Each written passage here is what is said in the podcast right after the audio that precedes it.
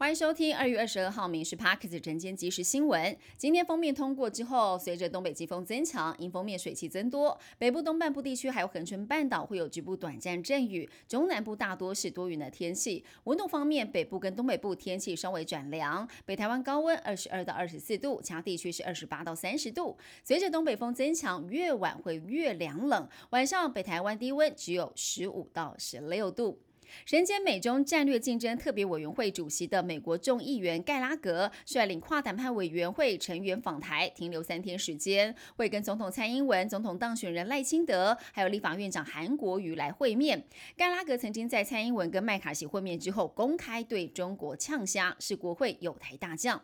副总统赖清德在总统竞选期间提出的桃竹苗大戏谷计划，行政院已经盘点桃竹苗的产业储备用地，协调了水电、交通等等基础的部件，今天会在院会拍板通过。那么以半导体产业、还有资通讯、生医、近邻碳排等等产业扎根台湾为目标，进一步的扩大竹科效应，预计在未来四年产值达到六兆元，创造十四万人的就业机会。现代人竞争激烈，就连小学生都压力山大。有补习班老师抛出了一对国小兄妹的好成绩，还有一周七天的行程表，很敬佩他们全年无休都在补习上课跟练琴。只是平均每天只睡了六点五个小时，引发讨论。教育部长潘文忠强调，要合适安排孩子足够的睡眠、运动跟童年感兴趣的学习，均衡安排有助整体的发展。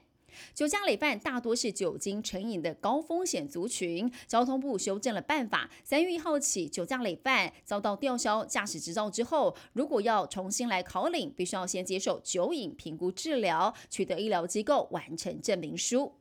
命名学问大不止人，社区大楼等等建案也会用心取名，增加记忆点。最新统计发现，台湾的蔡奇阿米亚社区或建案不少，最常见的名称就是幸福。全台湾有三百多个幸福社区或者是建案。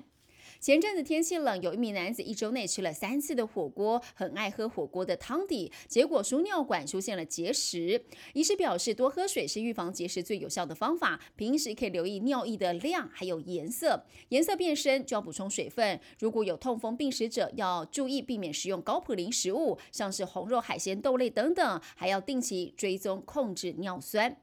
南韩实习医师的罢工辞职抗议扩大，截至前天晚上十点钟，全南韩一百家医院当中，超过了八千八百名，也就是七成的实习医师递交了辞呈，也影响到医院的一个诊疗。光是在首尔就五间医院，超过三成的手术因此被取消了。